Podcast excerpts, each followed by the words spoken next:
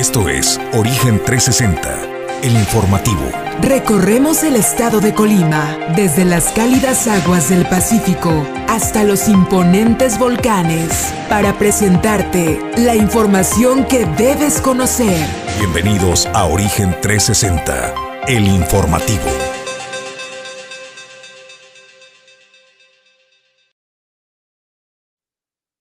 Qué gusto saludarle, bienvenido. Es el inicio de fin de semana, es viernes 27 de mayo, es el año 2022. Es un gusto saludarle desde la ciudad y puerto de Manzanillo, Colima, México. En el edificio de Torrepuerto generamos la señal de Origen TV. Esto es Origen 360, el informativo. Soy Jesús Llanos y aquí listo para presentarle la información mi compañero de fórmula y conducción, Julio César González, con el primer café de la mañana, cortesía de Puerto Café. Buen día, Julio. Buen día, Jesús. Buen día al auditorio de Origen 360 que nos sintonizan a través de Origen Informativo. Bueno, pues el día de hoy, viernes, eh, le tenemos información importante. Ya apareció este joven Macario que había sido secuestrado y que derivó en una serie de bloqueos en el municipio de Coahuayana. Bueno, pues el día de ayer apareció caminando eh, en el puente que estaba bloqueado y de esta manera pues eh, se liberó el bloqueo. Más adelante le tendremos los detalles. También es importante porque el gobierno del estado de Colima informa pues que hay auditorías abiertas en contra de la anterior administración en diversos frentes. Uno de los principales es la Universidad Tecnológica de Manzanillo,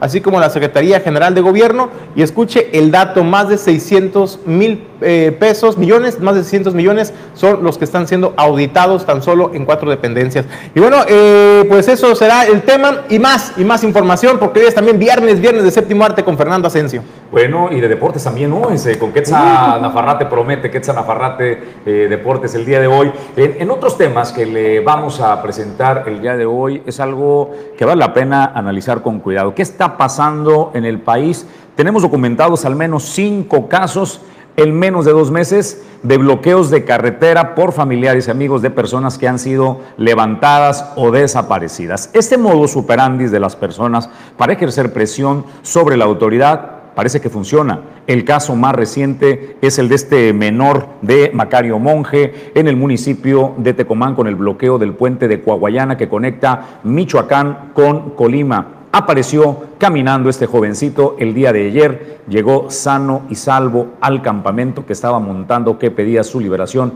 a los brazos de su madre. Como este ejemplo, hay otros ejemplos que están sucediendo en el país y hoy se lo quiero poner sobre la mesa este análisis de cómo la presión social está obligando a la aparición de personas que habían sido levantadas. Esto y más en instantes a través de Origen 360. Nosotros agradecemos a quienes hacen posible que presentemos cada mañana el informativo. 360 es presentado por Grupo Jacesa, Glipsa Puerto Seco de Manzanillo, Goodward Group International Logistics Services, Cima Group. Grupo Cardinales, Seguridad y Control, Doméstica, Limpieza Segura, Torre Puerto Manzanillo, Capital Fitness, Restaurante El Marinero del Hotel Marbella, Puerto Café, Clínica Dental Local y Centro Oftalmológico San Antonio.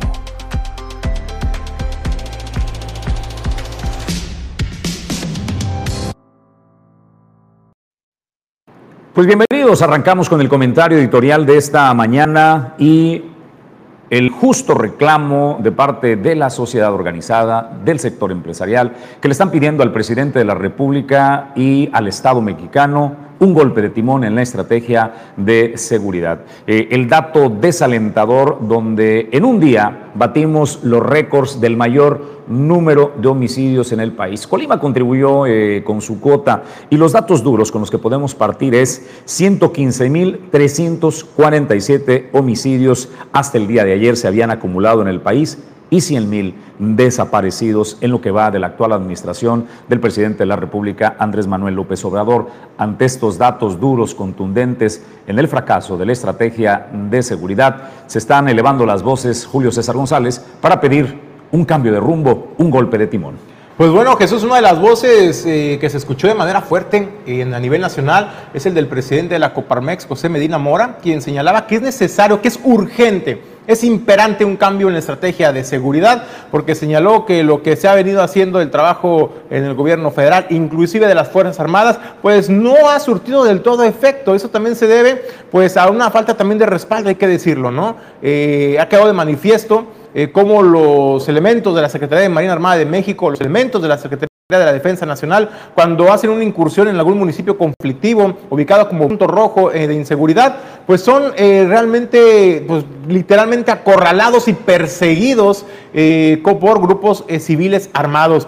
Esa situación pues ha puesto en, una, en, un panorama muy complejo la seguridad de nuestro país y José Medina Mora señalaba incluso que organizaciones como el Instituto Internacional de Prensa, por sus siglas en inglés, IPI, así como Reporteros Sin Fronteras, también ha identificado a nuestro país como el más peligroso para el ejercicio del periodismo. En lo que va del presente año, nada más del 2022, 11 periodistas asesinados. Esto, eh, desde luego, se viene a hacer una acumular a los más de 30 periodistas asesinados en el sexenio del presidente Andrés Manuel López Obrador. De acuerdo al balance que presentaba el presidente Coparmex Nacional, eh, pues México en el primer cuatrimestre de la actual administración se ha superado eh, con bastante diferencia los números de homicidios y también de secuestros en comparación con el mismo periodo, ¿eh? Con el mismo periodo de sexenios anteriores. Esto desde luego pues enciende las alertas y los focos rojos en el sector empresarial.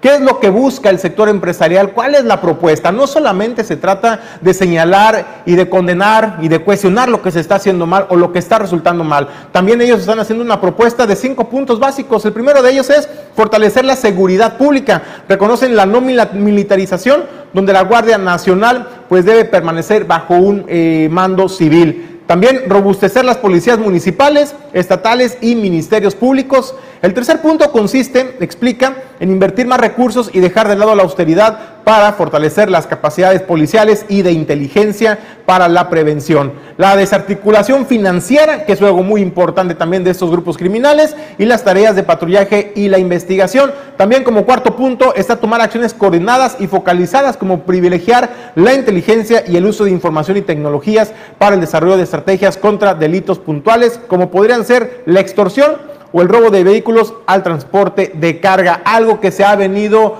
eh, presentando cada vez con mayor insistencia, los robos a, los tractocamiones que trasladan las cargas de los puertos hacia el interior del país, pero también que se ha trasladado esta inseguridad a los usuarios, a los vehículos de particulares que también han sido ya eh, parados durante los tramos carreteros para asaltarlos. Incluso, lamentablemente, ha habido personas heridas por armas de fuego. En ese sentido, también eh, señalaba el presidente de la Coparmex Nacional y le urgió al presidente de la República pues hacer un cambio de estrategia porque señalaba lo que se está planteando y lo que se está haciendo actualmente, pese al respaldo y pese a tener a las Fuerzas Armadas en la calle, no ha resultado y no ha dado los resultados tampoco esperados y planteados por el Ejecutivo Federal.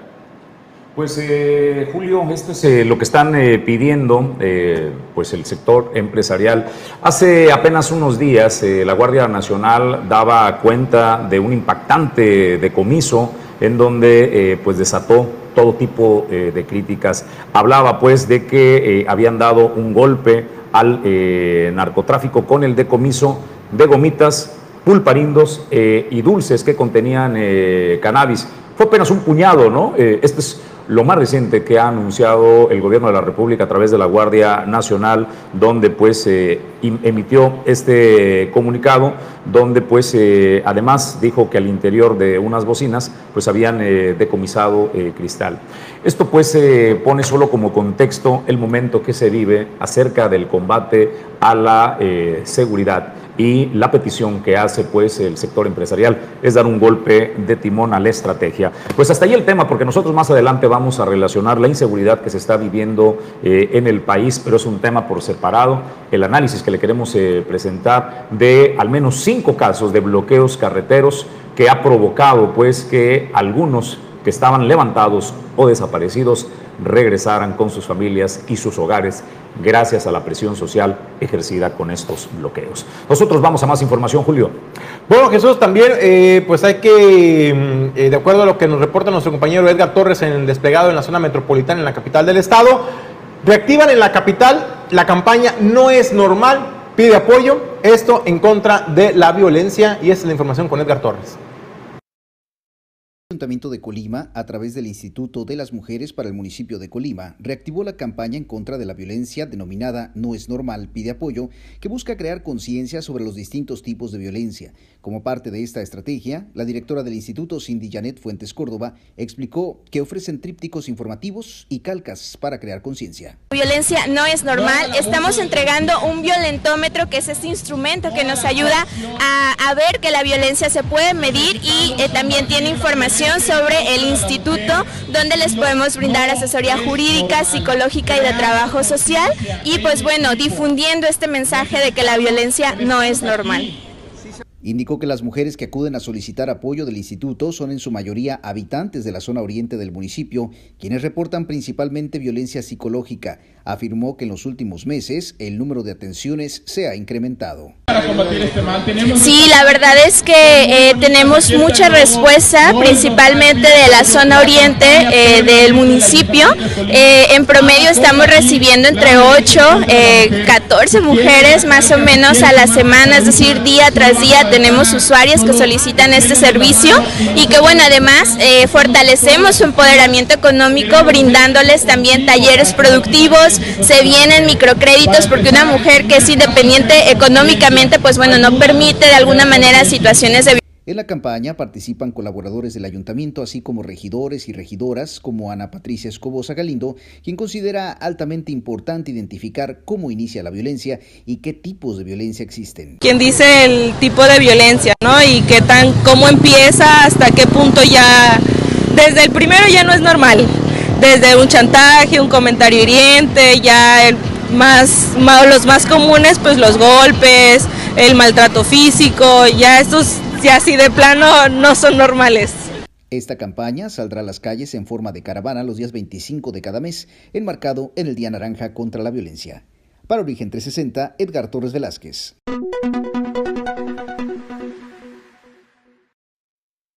El día de ayer eh, se vivieron momentos de felicidad que acabaron con el dolor y la incertidumbre de una madre de familiares de este joven Macario Monje de 15 años que había desaparecido hace en promedio tres días. Eh, señalaban que Macario había salido de Coahuayana, de Hidalgo, Michoacán, con rumbo al municipio de Tecomán y a la altura de Cerro de Ortega, se sospecha habían sido interceptados. Macario eh, iba acompañado de un adulto, Omar Aguilar, de 31 años, quien continúa en calidad de desaparecido. A raíz de esta desaparición y presentado la denuncia y ante la eh, respuesta de las autoridades, decidieron la madre y los familiares eh, tomar la iniciativa de hacer presión para que Macario eh, apareciera. ¿De dónde tomaron el ejemplo? Yo le puedo dar eh, ejemplos de qué ha estado sucediendo con el país. El 2 de abril, en la México Pachuca, un conductor de camión fue levantado. Ahí familiares y amigos de este eh, chofer del volante decidieron hacer el bloqueo de la México Pachuca. Si nos vamos pues en el mismo sentido del mes de abril, para el 27 de ese mismo mes en Naucalpan, dos niñas, Noemí Yareli y Alexa eh, Yasmín, habían sido desaparecidas. Y ahí entonces decidieron hacer bloqueo de carreteras en Naucalpan, Estado de México. En la línea del tiempo nos vamos al 5 eh, de mayo. En la autopista eh, México-Toluca se realiza otro bloqueo. Nos vamos a eh, el 21 de mayo en la México-Acapulco. Jocelyn es levantada y estaba en calidad de desaparecida. Deciden en la México-Acapulco hacer bloqueo ¿Y sabe qué sucedió? Jocelyn apareció.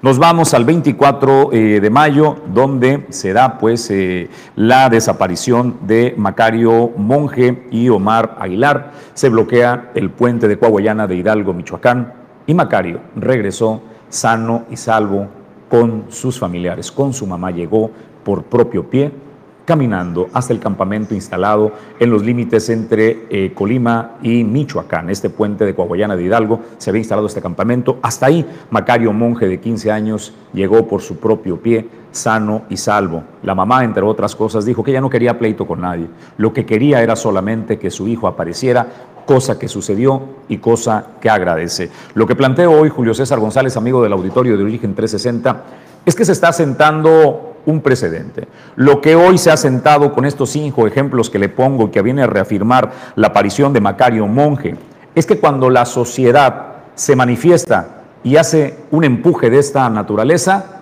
algo sucede. Yo no sé si es la autoridad, yo no sé si son los grupos criminales o no sé si es la unión de ambos que deciden aparecer las personas, Julio.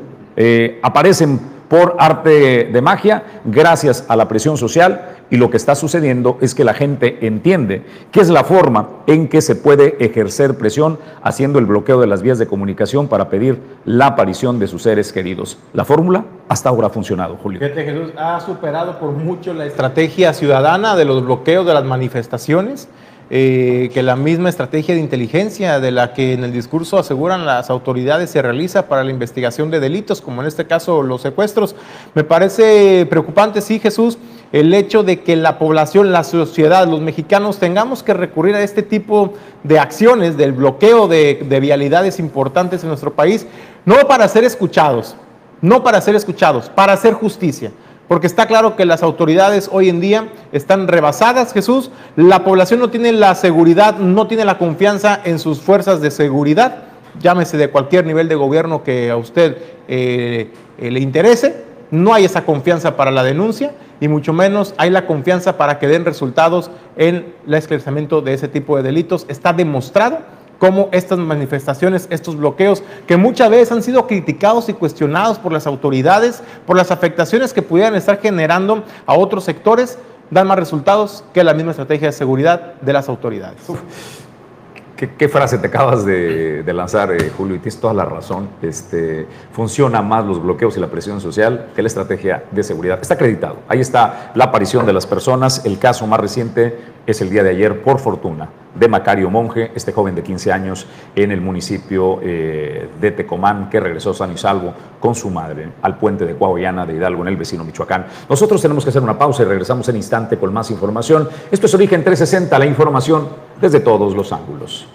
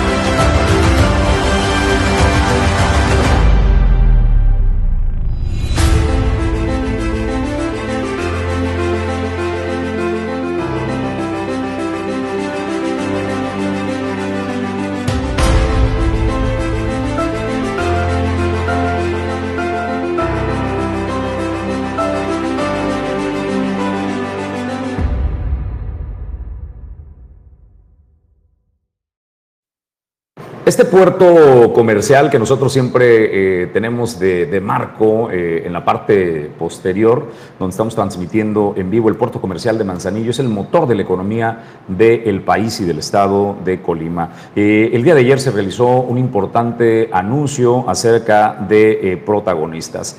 Una de las principales operadoras eh, de terminal portuaria, que es SSA México, ha realizado eh, la compra de Ocupa. ¿Por qué importa? Bueno, le doy de antecedentes que la operadora de la cuenca del Pacífico eh, es casi, es casi, digo casi, el último bastión de capital colimense involucrado en el interior del puerto comercial de Manzanillo. Debemos recordar que empresarios como eh, Guillermo Goodward eh, Rojas, en paz eh, descanse, eran de los capitales que representaban. Jano Paniagua, también socio de esta operadora de la cuenca del Pacífico, al igual que otros empresarios, Julio César, que eh, están eh, como socios de esta operadora de la cuenca del Pacífico. Bueno, el anuncio que realiza el día de ayer, primero eh, lanza este comunicado al interior de sus colaboradores, el director Carlos Olivar Pérez de Ocupa, donde informa, estimados colaboradores de Grupo Ocupa, es grato informarles que a partir del día de hoy se inicia una nueva etapa que, en la que se suman los esfuerzos y nuestras experiencias de 28 años con la empresa SCA México Holdings, S ADCB. De la misma manera, eh, el fechado por el día de ayer, SSA México lanza un comunicado donde habla que esta empresa se complace en informar a todos eh, los empleados de Ocupa Holding que, eh, y empresas subsidiarias que a partir de esta fecha adquirió la totalidad de las acciones representativas del capital de las empresas en que ellos laboran. Es un motivo, dice, de gran orgullo y el comunicado va en el sentido, pues, de la integración de los trabajadores de Ocupa con eh, SSA México. Con esto, SSA México, Julio César, me parece, viene a consolidar lo que ya es eh, hoy un liderazgo, es la terminal eh, especializada que mayor movimiento de carga contenerizada opera al interior de los 3 millones y medio de TEUs en promedio que se operaron el año pasado, SSA México moviliza al menos el 43% de la totalidad de esto. Con la integración de la operadora de la cuenca del Pacífico, se viene a fortalecer el papel de SSA México en la actividad portuaria de Manzanillo, Julio. Y fortalecer también el puerto de Manzanillo, hay que decirlo también, eh, una de las principales operadoras a nivel internacional es SSA México y desde luego pues eso son buenas noticias para el puerto de Manzanillo, para el comercio internacional. Yo concluiría diciendo que era casi el último bastión de empresarios eh, con capital eh, colimense involucrados en el puerto. Creo que el último bastión que queda al interior del puerto, y si me equivoco por favor corríjanme, es la familia Sandoval, el contador Raúl Sandoval Calderón y sus hijos, eh, Raúl eh, Sandoval López, su esposa eh, Giselle y su hija Giselle, que por cierto van a inaugurar el primero de junio una nueva posición de atraque con lo que Grupo Jacesa Terminal Marítima crece y se convierte pues en una de las terminales especializadas más importantes de los puertos del país. Y creo, Julio, que ahora sí, ese es el último reducto de inversionistas manzanillenses al interior del puerto comercial, porque con la compra de Ocupa, estos es, me faltaba Hugo Herrera, de los empresarios colimenses, que era eh, Guillermo Woodward, Jano Paniagua eh, y Hugo Herrera, que estaban involucrados en Ocupa, pues con esto termina pues eh, casi de, nos queda solamente la familia Sandoval como inversionistas colimenses, manzanillenses al interior del puerto comercial de Manzanillo, solo pues, como dato. Algo, que hay que resaltarlo, ¿no? También algo orgullosamente. Que algo que hay que resaltarlo. Oigan, vamos a la charla que está ya en la llamada y yo le agradezco muchísimo que nos atienda Roberto Ramírez, presidente de eh, la Comisión Estatal de los Derechos Humanos, esta charla. Eh, Roberto, gusto saludarte, muy buen día. Muchísimas gracias por la invitación, muy buenos días, estamos aquí a la orden. Oye, Roberto.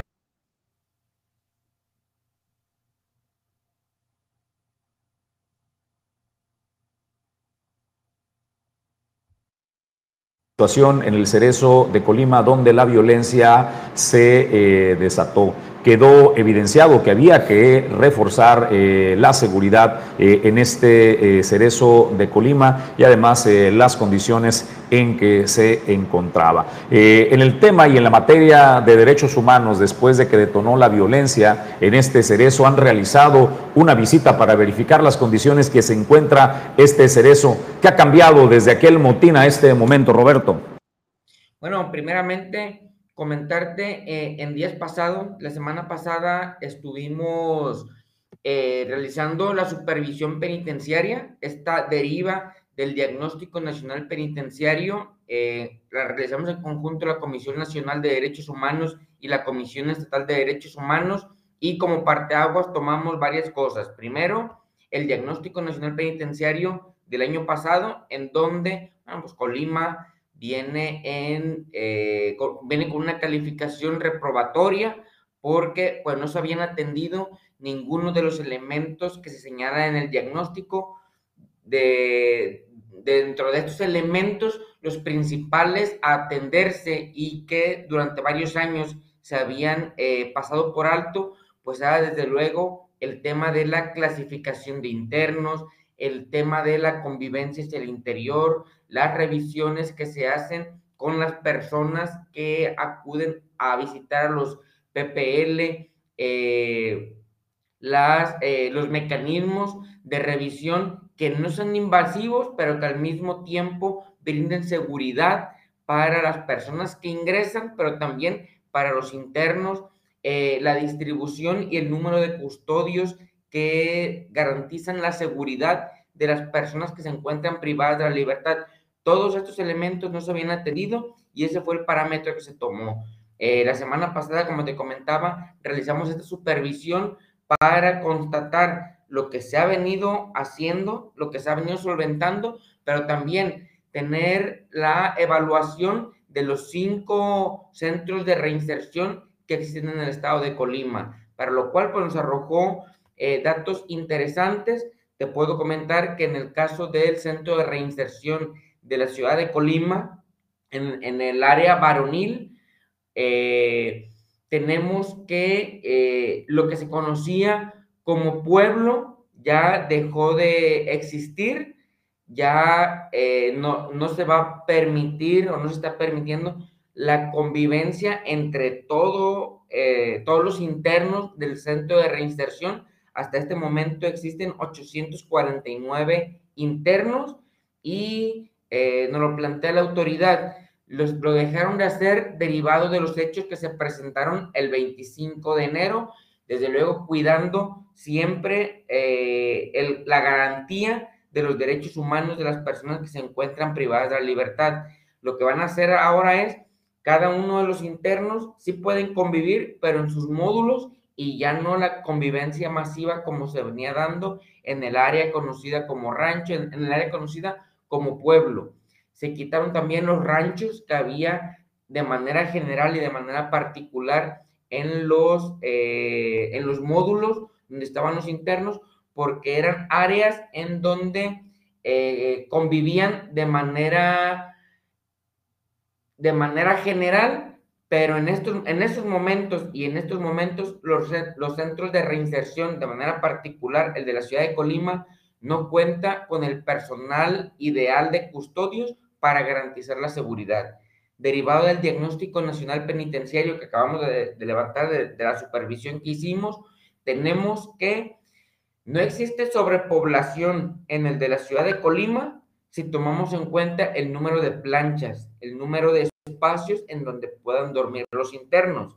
Pero si tomamos en cuenta eh, el número de custodios, bueno, sí existe una sobrepoblación, porque no tenemos el número ideal para brindar la seguridad y la reacción inmediata de presentarse algún hecho eh, conflictivo como una riña eh, o similar a los hechos que se tuvieron el 25 de enero pasado. Fue la razón por la cual eh, tomaron la decisión al interior de cambiar los mecanismos de convivencia y que ya no sea de manera general, sino que cada módulo tenga la convivencia y de esta manera el personal de seguridad que existe al interior del Centro de Reinserción Social de la ciudad de Colima pueda garantizar la seguridad del personal administrativo, del personal de seguridad, pero también de las personas que se encuentran privadas de la libertad. Entonces, en ningún momento se les va a vulnerar el derecho de sí tener momentos de esparcimiento, pero ya no de manera general, como se dice vulgarmente, revueltos entre todos. Ya cada uno va a ser de acuerdo a los módulos que existen. Preguntarte, hablas de un déficit de custodios en el cerezo de Colima, particularmente en este cerezo. ¿De cuánto estamos hablando? ¿Cuánto es el déficit de custodios para el número de población que se tiene actualmente? Y también tocas un tema muy importante. Hablaste de la supervisión que se hace a la infraestructura, a las medidas de seguridad, al replanteamiento en el esquema del mantenimiento tanto del inmueble del cerezo como también de los, de los internos. Pero ¿qué hay de los internos? ¿Cómo toman los internos esta decisión de la nueva administración, de las nuevas medidas de seguridad? ¿Tuviste la oportunidad de platicar con alguno de ellos? Sí, tuvimos la oportunidad de platicar con algunos de ellos y surgen datos importantes. Por ejemplo, en el tema de seguridad, algunos comentaban que aún cuando se ven restringida su libertad, sobre todo en el caso de eh, eh, el, esparcimiento que tenían por todas las instalaciones, hubo quienes nos comentaban que sentían seguridad al respecto. Eh, un dato curioso que, que se arroja es eh, en cada supervisión, derivado del 25 de enero a la fecha, en cada supervisión que se venía haciendo al interior del cerezo, se eh, encuentran diferentes armas hechizas. ¿Cuáles son las diferentes armas hechizas? Pues a veces encuentran una varilla ahí en los internos, la pulen, le ponen el, mango de un, de un cepillo de dientes y ya traen un arma punzocortante y los internos narran que esto lo vienen haciendo pues porque sentían, porque sienten inseguridad al interior. Esto fue parte de los elementos que llevaron a, a, las autoridades penitenciarias o a las nuevas autoridades penitenciarias a tomar esta determinación para poder garantizar la seguridad, como lo comentaba hace rato. En convivencia general, los 849 internos que existen en este momento, desde luego el momento de darse una riña al momento de que existe algún conflicto, no tenía eh, el cuerpo de seguridad la capacidad para dar la, para tener una reacción efectiva y poderle brindar seguridad a todos los internos.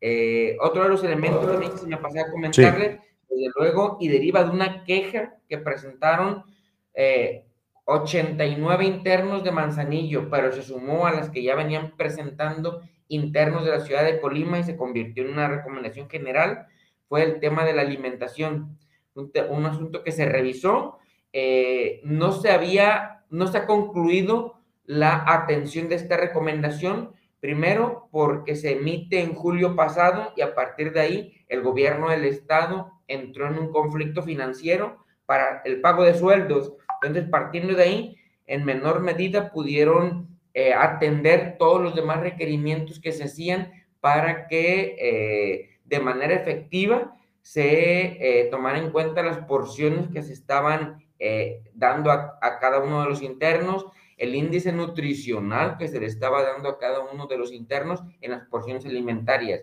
Hasta este momento apenas se está tomando atención en este asunto y esperemos que derivado de esta nueva supervisión penitenciaria ya en, próximo, en próximas semanas. Eh, no quisiera entrar al término de meses porque fue un compromiso que asumieron las autoridades penitenciarias. Se puede estar resolviendo la situación alimentaria al interior de todos los centros de reinserción, de manera muy particular del de Colima. Pues eh, Roberto, te queremos agradecer la charla con Origen 360 esta mañana al presidente de la Comisión Estatal de los Derechos Humanos en el Estado, Roberto Ramírez. Muy buen día, Roberto. Muchísimas gracias, muy buenos días. Vamos a otros temas y a más eh, información. Le queremos eh, informar que, bueno, pues eh, el incremento en casi todos los insumos, en los energéticos, pues no, no se detiene. El gas LP en el estado de Colima se incrementa, es de los caros del país. Sin embargo, los empresarios relacionados con esta actividad del abasto de gas LP, el gas que consumimos en los hogares, dicen pues que no, que no está en sus manos los incrementos que se están presentando Edgar Flores eh, con este reporte. Edgar, te saludamos de nueva cuenta. Tiene Colima uno de los precios más altos en gas LP, confirmó el gerente de Global Gas, Jorge Guerrero, pero aclaró que no son las empresas quienes fijan los costos, sino una comisión reguladora que obedece a diversas variables del mercado, incluyendo la guerra entre Rusia y Ucrania. Explicó que a esto se suma el centro marcador y las distancias que incrementan el flete, lo que provoca un costo más elevado en la región, asimismo la oferta y la demanda en una época que es baja para el sector por las temperaturas registradas en el país. El movimiento de los precios depende de la Comisión Reguladora de Energía y del gobierno federal, no depende de nosotros como empresarios. Se da una vez por semana, los días se publica los días sábados y entra en vigor a partir del siguiente domingo.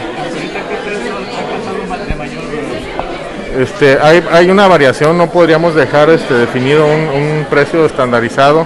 Depende, tenemos precios en regiones desde 24, 25, 26 pesos, pero reitero, esto no es una situación que promuevan los empresarios o las empresas distribuidoras, es simplemente eh, en base a la publicación que tenemos por parte de la Comisión Reguladora de Energía reconoció que los incrementos en los costos de los hidrocarburos se han afectado a las empresas distribuidoras debido a que el consumidor trata de invertir menos en ellos. En este sentido, señala que las afectaciones serían de alrededor del 5%. Eh, tenemos afectaciones con, con, bastantes variaciones, hay desde un 3%, un 2%, 4% de manera general. ¿Cuánto es el consumo que hay en Colima cada mes? No, no, no es este no hay un estándar, este, la verdad es que eh, depende mucho el tema del turismo, depende mucho el tema económico. No pudiéramos tener este, una cifra o específica para decir este es el consumo que tengo en la región. Entonces hay, variaciones, dependen de algunos otros factores. ¿Qué tan verídico es también de que se entrega Respecto a posibles casos en que se señala que se entregan cilindros semillenos o semivacíos, indicó que son supervisados por la Procuraduría Federal del Consumidor, la Profeco, que es la instancia a la que el consumidor puede acudir si sospecha que se le vendió un cilindro incompleto. Este, distribuidoras tenemos certificaciones y pagos eh, semestrales que se hacen eh, a, la que la la Procuraduría Federal del Consumidor, la cual nos está regularizando y revisando de manera permanente en caso de que hubiera alguna, alguna inconformidad o detalle específico, pues lo, más correcto es que se acudieran a estas instancias para presentar su queja. Finalmente, sobre el estado de los cilindros de gas y su seguridad, resalta que la empresa que representa realiza periódicamente operativos de revisión y prevención en los cilindros para evitar que el clima de Colima los dañe y signifique un peligro para el consumidor. Para Origen 360, Edgar Torres Velázquez. Pues gracias a Edgar Torres eh, por la información. Vamos a otros eh, temas. Cuando las personas están buscando eh, trabajar en una empresa, la realidad es que buscan el mejor lugar para, trabajar, no solo aquel que sea capaz de pagarles eh, un buen salario. Hoy lo que los trabajadores que tienen eh, una alta eh, capacitación, un alto perfil, buscan empresas que les den valores agregados, que se ocupen y se preocupen también, por ejemplo, por su salud física y emocional. Es una tendencia que por fortuna se está dando en el puerto de Manzanillo y empresas como Cima Group con todas sus unidades de negocio se ocupan de ello. El 14 de mayo hicieron el anuncio del reto 90. ¿De qué va reto 90? Bueno, eh, Grupo Cima, en conjunto con Capital Fitness Plus, ha lanzado este tema de bienestar físico para todo su equipo de trabajo. Ahí se pondrá a prueba el estado físico y de salud de los participantes, quienes podrán lograr diversos objetivos con un esfuerzo de trabajo en equipo. Se trata de mantener el cuerpo sano y una mente sana y de eso, por supuesto, también se ocupa Cima Group con sus colaboradores. Reto 90 está ya en eh, función, 90 días donde estarán evaluados todos eh, el equipo de trabajo de Cima Group que en conjunto con Capital Fitness Plus lo están desarrollando. Fe, actitud y pasión. Éxito a todos los participantes. Nosotros vamos con nuestro invitado que está listo ya, Julio César González. Bueno, Jesús, pues vamos nosotros pues a la línea. Tenemos el gusto de presentar al diputado Héctor Magaña. Eh, diputado, muy buenos días. Gracias por recibir el llamado de Origen 360. ¿Cómo estás? Muy buenos días, Julio. Muy buenos días, Jesús. Gracias por la oportunidad. Un saludo para ustedes y un saludo hasta el puerto para todos los manzanillenses. Oye, diputado, pues hay un tema muy interesante. Presentaste el día de ayer una iniciativa, obviamente se mandó a comisiones, pero esta iniciativa va en resumidas cuentas, de darle dientes a los ayuntamientos, a los municipios, para que se puedan hacer estos procesos tan polémicos, tan tardíos y que han metido en severas complicaciones no solamente a las administraciones municipales, sino también a, a las familias que compran vivienda. Estamos hablando de la urbanización y la municipalización, particularmente de esos fraccionamientos. Bueno, sí, mira, eh, Julio, hay una situación que seguramente también está pasando allá en el municipio de Manzanillo, caso particular de Villa de Álvarez, del municipio del que tu servidor eh, es y aparte representa uno de los distritos que tiene. Eh, en Villa de Álvarez hay más de 70 colonias que no han sido municipalizadas por alguna situación, a veces por un tema eh, de retardo por parte de la administración municipal o en muchas de las ocasiones porque ya el desarrollador o el urbanizador pues ya no lo encuentran, desapareció la empresa, ya no existe la empresa y dejan los trámites que tienen que hacer los desarrolladores o los urbanizadores a medias. ¿Y esto en qué afecta, eh, Julio, Jesús? Afecta en que la gente se encuentra en un estado de indefensión jurídica porque su colonia o parte de esta colonia, una de las etapas del fraccionamiento colonia, no ha sido municipalizada. ¿Y qué es lo que pasa? Bueno, pues la gente sufre eh, con el tema de los servicios públicos, que es una obligación del municipio. ¿Y qué es lo que pasa comúnmente? Bueno, la gente va y se queja al municipio, oye, pues no tenemos luz, oye, nuestros parques y jardines están en mal estado, oye, las calles están pues con muchos baches, con mucho, mucho este deterioro, y pues bueno, queremos que el municipio nos atienda. Y el municipio les, les contesta, les dice, no, pues es que el tema es que tu colonia no está municipalizada y por tanto no puede el municipio pagar la luz. Y es un peregrinar entre los, los vecinos, los dueños de las viviendas con el municipio, los mandan con el desarrollador de vivienda a quien le compraron la casa y este los manda con el municipio y ahí se echan pues la pelota unos y a otros, ¿no? El caso es pues que no les resuelven, el caso es que seguramente en todo el estado hay esta problemática y lo que pretendemos nosotros con la iniciativa que el día de ayer eh, presentamos es de dotar de dientes fuertes y filosos a, los ayuntamientos municipales, primero para habilitarlos a través de la ley para que ellos puedan hacer las municipalizaciones directas en casos muy particulares, como cuáles. Por ejemplo, cuando ya esté en abandono eh, lo que es pues eh, la, la, empresa que desarrolla eh, cierta, ciertas viviendas en alguna zona de algún municipio o cuando pues prácticamente pues ya, ya hay desatención, ya, ya quebró la, empresa y ya no hicieron la última fase de, entrega al municipio, que es la municipalización. Entonces, eh, actualmente como está la ley, el municipio está impedido de hacer las municipalizaciones directas porque, pues bueno, este, serían observados por la Contraloría Municipal e incluso por el OSAFIC si este eh, pagara con recursos que no fueron autorizados para tales fines como por ejemplo el pago de la energía eléctrica, que ese es un problema muy, muy, muy, muy, este, muy permanente eh, en el Estado, ¿sí? En algunas colonias, entonces serían observados. Entonces, lo que estamos proponiendo nosotros, pues es que en la ley exista la figura de municipalización directa para evitar esta problemática y que el municipio pueda pues este, directamente con estos dos temas, con estos dos argumentos, estas dos justificaciones, poder hacer la municipalización. Y pues qué bueno que la gente tenga sin ningún problema sus servicios públicos, porque además, independientemente que esté municipalizada o no, desde que el ciudadano compra su casa y va y, pues este, vive en su patrimonio, pues paga las contribuciones y dice, bueno, lo que pasa es que yo estoy pagando mi predial y, el municipio le dice, pues sí, pero yo legalmente no puedo hacer estos pagos, entonces, ¿por qué me cobras? Y la verdad es un pleito que tiene, eh, en el caso particular de algunas colonias acá en Villa de Álvarez, más de 20 años que no se resuelven esta situación y pues por tanto, la verdad, este, era urgente, es un tema de una iniciativa eh, con un gran sentido y alto sentido de justicia social, pero sobre todo darle certidumbre a la población de que estos temas se van a resolver y que no van a quedar pues ahí este, en abandono jurídico y que al contrario le demos las herramientas que ocupa el municipio para que hagan ese tipo de municipalizaciones. Pero no solamente eso, Julio, eso es para resolver el problema, que el municipio tenga facultad en la ley para resolverlo. Pero ¿qué va a pasar con estos desarrolladores o urbanizadores que, pues bueno, están incumpliendo?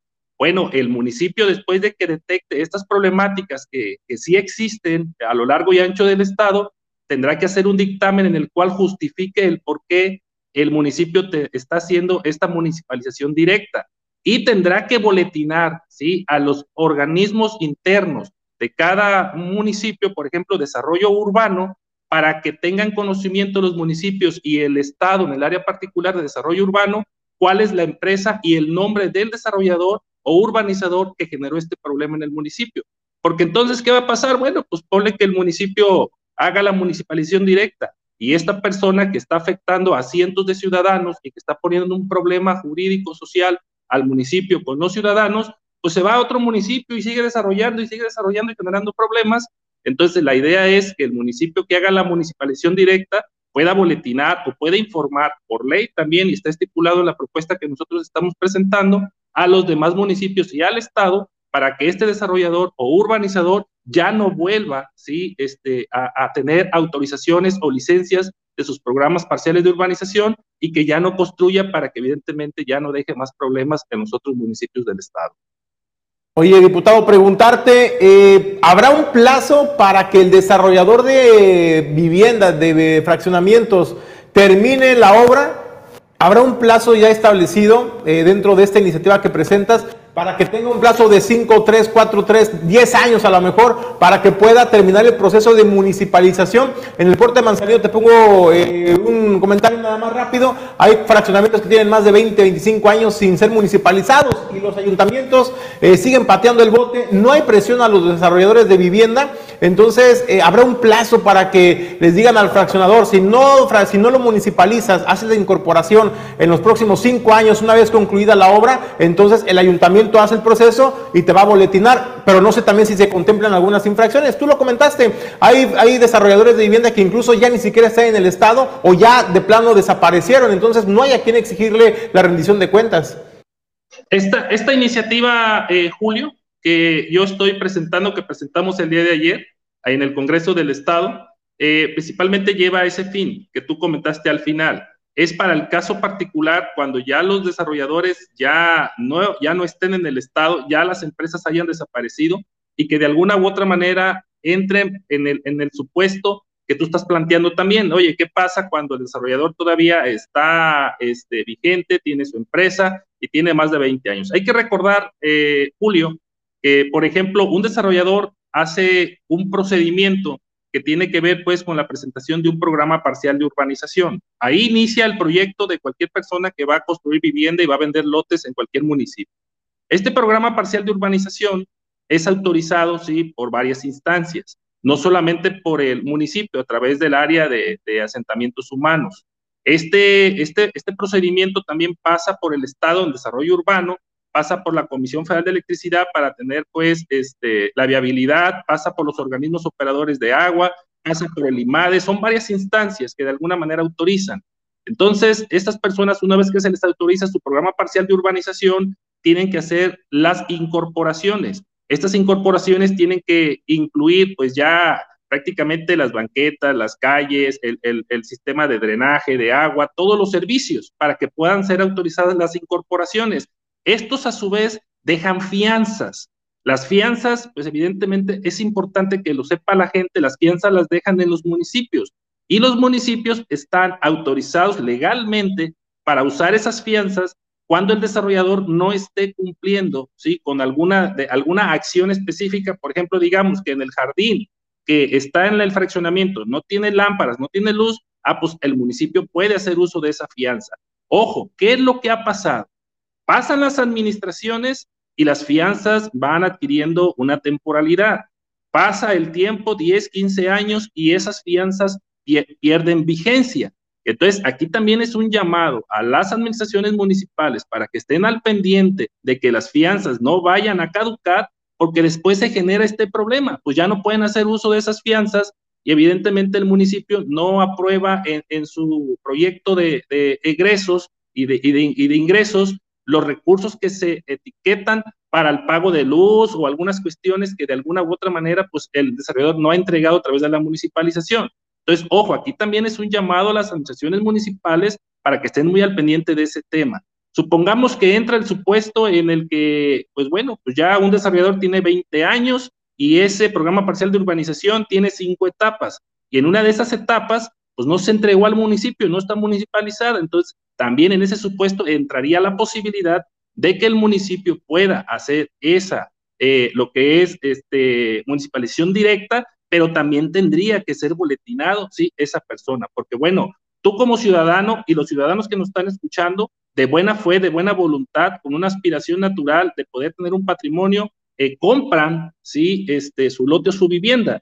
Entonces, ellos lo menos que quieren es comprar problemas, ellos compran pues su vivienda para poder tener pues un patrimonio y poder desarrollar ahí pues su dinámica eh, social y su vida y su familia. Entonces, pues ellos no tienen la culpa. Entonces, es un trabajo coordinado que tiene que hacer el municipio y exigir a los desarrolladores. Y los desarrolladores que no cumplan, evidentemente este, tendrá la facultad del municipio para poderles exigir y si estos no cumplen y ya prácticamente por, por desobligados o por lo que tú quieras, harán la municipalización directa, resolverán el problema y estos a la vez serán boletinados y ese boletín no va a permitir que el día de mañana este señor o esta señora o esta empresa que generó un problema y está dejando en estado de indefensión a la sociedad, no siga construyendo en otros municipios. Ese es el espíritu de, esta iniciativa, de esta ley, porque pues bueno, ya hay temas, no sé, la verdad de Manzanillo desconozco, tú me dices ahorita que hay casos que tienen más de 20 años, pero en Villa de Álvarez hay una colonia que tiene casi 30 años con este problema y pasan los procesos electorales, pasamos los candidatos, eh, observamos el tema, la gente desesperada va y te dice, esta es la situación y no hay respuesta. Entonces nos reunimos con un grupo también de desarrolladores, planteamos el tema, vimos a unos abogados, oigan, ¿qué se puede hacer para resolver este problema? Entonces vimos esta posibilidad para que a través de la ley se pueda hacer la municipalización directa, que es lo que estamos buscando, y resolver definitivamente el problema y darle respuesta a la gente. Ah, pero también al desarrollador tendrá consecuencias este, por no cumplirle a la población. Bien, pues diputado, pues muchas gracias por recibir el llamado de Origen 360. Me parece un tema muy sensible y que le va a venir eh, a poner eh, solución y va a atajar un problema, va a evitar que se siga eh, creciendo el problema de estos desarrolladores de vivienda, pues hay que decirlo, diputado, ¿no? Irresponsables que vienen, hacen negocios, venden, pero no, no terminan el proceso. Diputado, agradecido por tu atención. Muy buenos días. Al, al contrario, Julio, buenos días, buenos días Jesús, buenos días para toda la gente allá en el puerto. Gracias por la oportunidad. Pues a, Héctor, eh, gracias a, Héctor Magaña. Nosotros tenemos que hacer una pausa brevísima. Regresamos en instante con más información en Origen 360. Después de la pausa, le presentamos esta denuncia que eh, realiza el órgano auditor, donde se habla que se están investigando a diversas dependencias del gobierno de José Ignacio eh, Peralta, entre ellas la Universidad Tecnológica de Manzanillo, que en conjunto suman pues observaciones por el orden de los 600 millones de pesos. La gobernadora dice, no hay persecución, pero sí, se habrá justicia en instantes.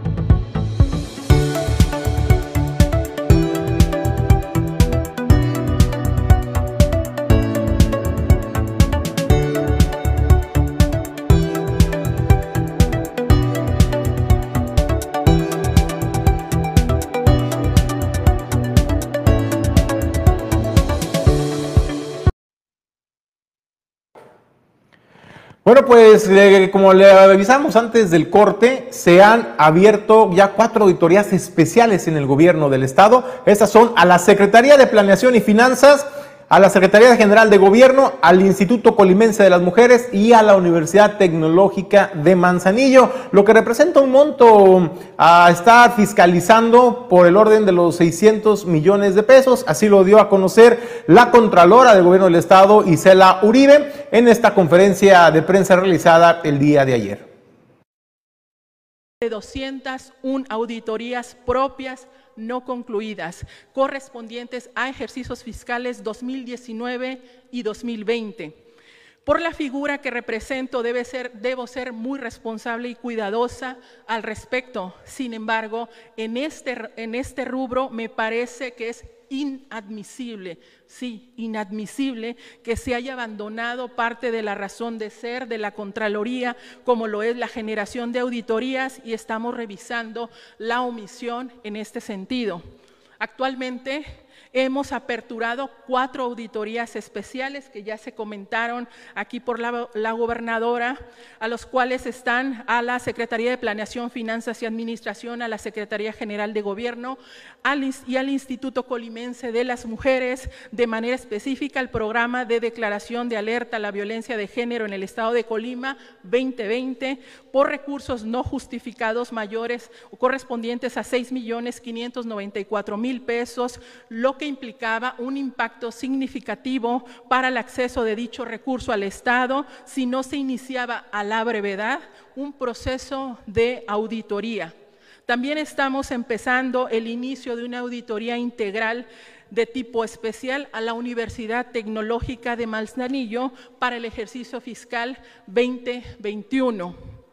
Las, a continuación, eh, se presenta ahí en la, en, la, pantalla a detalle las auditorías iniciadas a nivel estatal que no se aperturaron, parte de las 201 que di referencia y eh, no sé si podemos poner la lámina, por favor, ahí están. Y ahí podemos observar los montos y las cuantías que se estaban presupuestadas y que se estaban programadas lo cual significa que no se dio seguimiento alguno. Nosotros al día de hoy estamos dando seguimiento a la revisión de un monto total de 696 millones 274 mil 777.54 pesos correspondientes a ejercicios fiscales y programas con recursos estatales 2020 y en algunos casos 2019.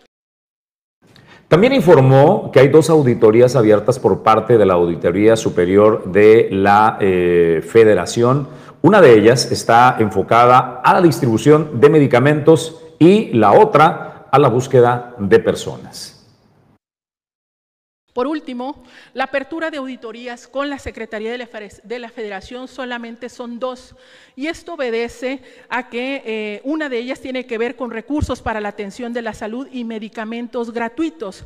Si bien es cierto, la Federación le ha invertido presupuesto en este rubro y hay indicios en que no se ha llegado al fin. Es decir, la Federación solamente este año decide revisar dos temas que son cruciales y tiene que ver con la, revisión y la distribución del uso de medicamentos y también con el subsidio que se ha dado a las acciones de búsqueda para personas desaparecidas y no localizadas. Esto en virtud a que también a este programa se le han aportado recursos de manera significativa y se está auditando cuál ha sido su proceso de ejecución. Por último, pues hemos estado dando puntual seguimiento al histórico número de observaciones heredadas de cuentas públicas de ejercicios pasados, donde los montos observados por la Secretaría de la Función Pública, tan solo de la cuenta pública 2020, es de arriba de 22 millones de pesos. El histórico de observaciones heredadas por su parte de la Auditoría Superior de la Federación a cuentas públicas en Colima no resulta nada halagador sino que por más de seis años los montos rebasan a eh, presupuesto todavía no eh, comprobado, poco más de los 5 mil millones de pesos.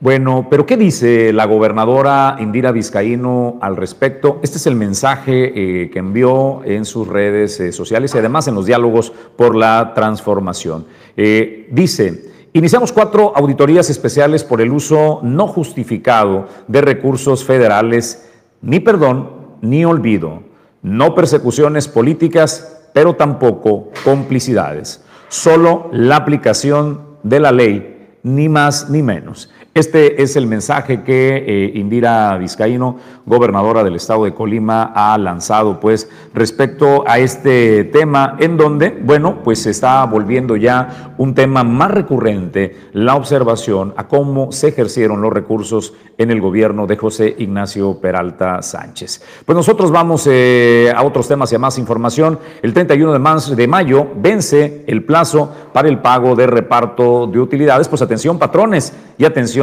trabajadores respecto a esta exigencia. Vamos a más información, Pedro. El 31 de mayo vence el plazo para que las personas morales entreguen el reparto de utilidades a sus trabajadores.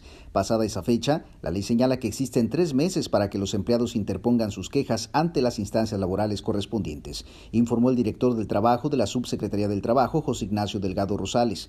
En este sentido, explicó qué es el reparto de utilidades y quién está obligado a entregar a sus trabajadores. Los tipos, muchas veces el trabajador acude aquí o muchas veces el trabajador acude a Hacienda, muchas veces el documento nos lo trae Hacienda, nos lo envía Hacienda para verificar, hacer la verificación por medio de los inspectores si se pagó o no se pagaron las utilidades, siempre y cuando, ojo, en el documento de declaración eh, fiscal de la persona física con actividad empresarial o la persona moral tenga utilidades.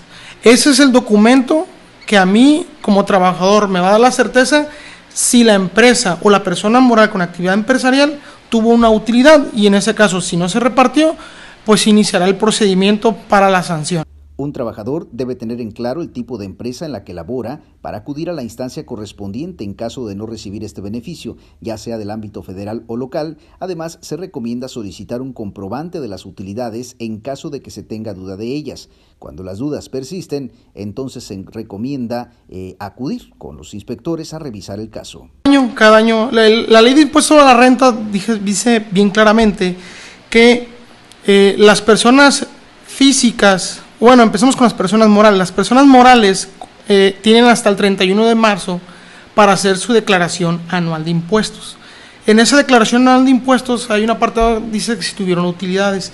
Si estas tuviesen utilidades, tendrían que repartirlos dentro de los 60 días posteriores a la declaración que hacen ante el SAT, que viene siendo en este caso el día 30 de mayo.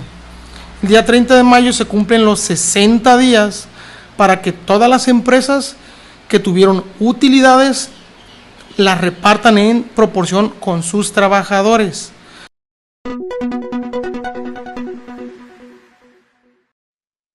Pues en la información respecto a cómo la sociedad se organiza, cuándo se harta, la verdad es que se hartan de la falta de resultados por parte de sus autoridades y cuando se organiza la sociedad, bueno, pues hay, hay, hay, resultados positivos. Y le digo eso, cansado por la falta de acción por parte de la autoridad municipal y debido a la mala imagen y los riesgos que da a la seguridad de las familias, estos miradores que se encuentran dañados en la zona de las brisas, pues se organizaron los vecinos para resolver este tema Vayamos a la información. Nando Quintal, eh, que es activista de hace décadas en esta zona de las brisas, eh, nos presenta este reporte. Fíjate, Julio, que ya hace poco, vamos a ajustar dos años, que nos azotó la primera tormenta Hernán, y bueno, y nos destruyó varios miradores, y los dejó tan destruidos que el acceso era con mucha dificultad, pero además representaba y siguen algunos representando riesgos para, las personas, vienen adultos mayores, vienen familias enteras. Entonces no, nosotros a raíz de que nuestra presidenta como máxima autoridad, eh, así con mucha energía, con mucha firmeza, dijo que este año no va a arreglar los miradores que las tormentas este, destruyeron, bueno, pues a, nosotros respetamos su, su punto de vista, su decisión, pero no lo compartimos y tan es así que no lo compartimos que en principio le pido que reconsidere su postura y que ojalá por ahí en su, en su amable reconsideración pues viera una vez que pase esta próxima temporada de huracanes, que por cierto ya la tenemos encima, y a ver cómo nos deja, pues para venir y, reparar los andadores. Los miradores son muy importantes si tomamos en cuenta que la playa, pues es nuestro principal atractivo. Y ahí si bien es cierto, como tú bien lo señalas, viene turismo, también vienen cientos de familias manzanillenses y vienen con sus, con el papá, con el abuelo, con los niños. Entonces, pues nosotros no nos podíamos quedar con los brazos así cruzadotes, sabiendas de que las personas pues eh, corren riesgos. Y así con la ayuda vecinal, sabiendas de que las personas pues eh, corren riesgos. Y así con la ayuda vecinal y de algunos de mis amigos, pues nos hemos venido a dedicarles eh, tiempo a los, a los miradores. Y mira, por ejemplo, este estaba todo lleno de palos, de, losa quebrada.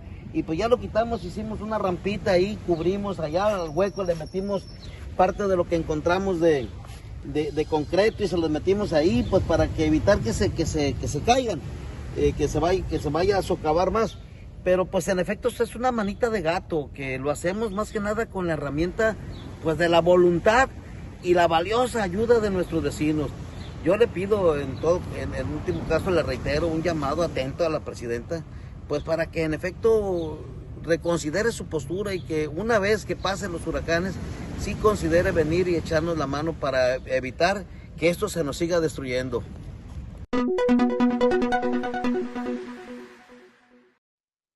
Bueno, y a todo esto, ¿cómo quedaron? ¿Cómo quedaron los miradores con eh, la intervención por parte de los vecinos de esta zona y la sociedad eh, organizada? Pues vayamos, ¿no? Eh, a ver cómo se resolvieron los antes y los después. pues usted puede ver ahí las zonas de desniveles, cómo están destruidos los miradores y pues veamos las imágenes, cómo viene pues, después de la intervención la reconstrucción de estos eh, miradores dañados y que fueron pues rehabilitados por parte de los eh, ciudadanos, evidentemente con recursos propios y eh, pues ante la ausencia de los resultados por parte de la presidencia municipal de Manzanillo. Nosotros vamos a más temas. Está listo el séptimo arte porque es viernes de recomendaciones con Fernando Asensio. Qué gusto saludarte, Fernando. Y vamos al séptimo arte. Luces, cámara, acción. Esto es Séptimo Arte. En Netflix llega Stranger Things temporada 4. La historia se retoma seis meses después de la batalla en el centro comercial Starcourt, que trajo terror y destrucción a Hawkins. Luchando contra las secuelas, nuestro grupo de amigos está separado por primera vez y tiene que afrontar las complejidades del instituto, lo que no les pone las cosas nada fáciles. En este momento, el más vulnerable de todos, surge una nueva y terrorífica amenaza sobrenatural que representa un nuevo y horrible misterio que, si consiguen resolver, podría poner fin a los horrores del Upside Down. Actúan Millie Bobby Brown, Finn Wolfhard, David Harbour creador y director, los hermanos Duffer. En Disney Plus llega Obi-Wan Kenobi. Situada ocho años después de la caída de la República Galáctica, la historia se centrará en el maestro Jedi Obi-Wan Kenobi y su exilio en el planeta Tatooine.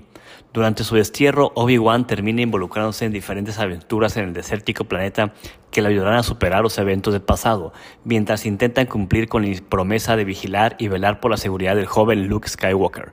Actúan Ewan McGregor, Hayden Christensen, Joel Egerton, creador Hossein Amini. En HBO Max tenemos We Own This City.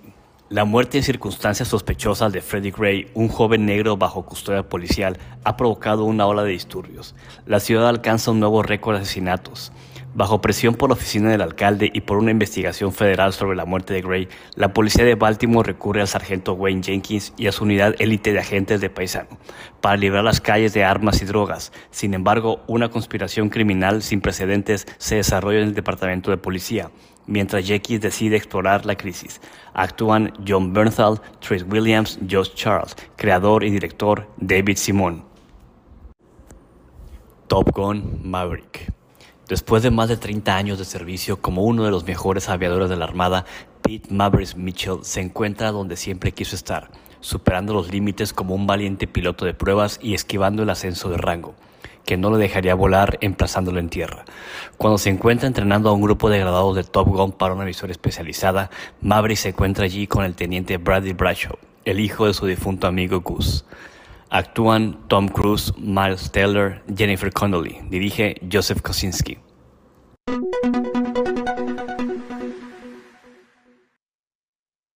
Millie Bobby Brown, que es la protagonista de Stranger Things, ha crecido eh, con esta serie que bueno, eh, no sé si pueda hacer un comparativo, al menos con la evolución, el caso este, de eh, Hermione, ¿no? Eh, Harry Potter, cómo fueron evolucionando los personajes y crecieron.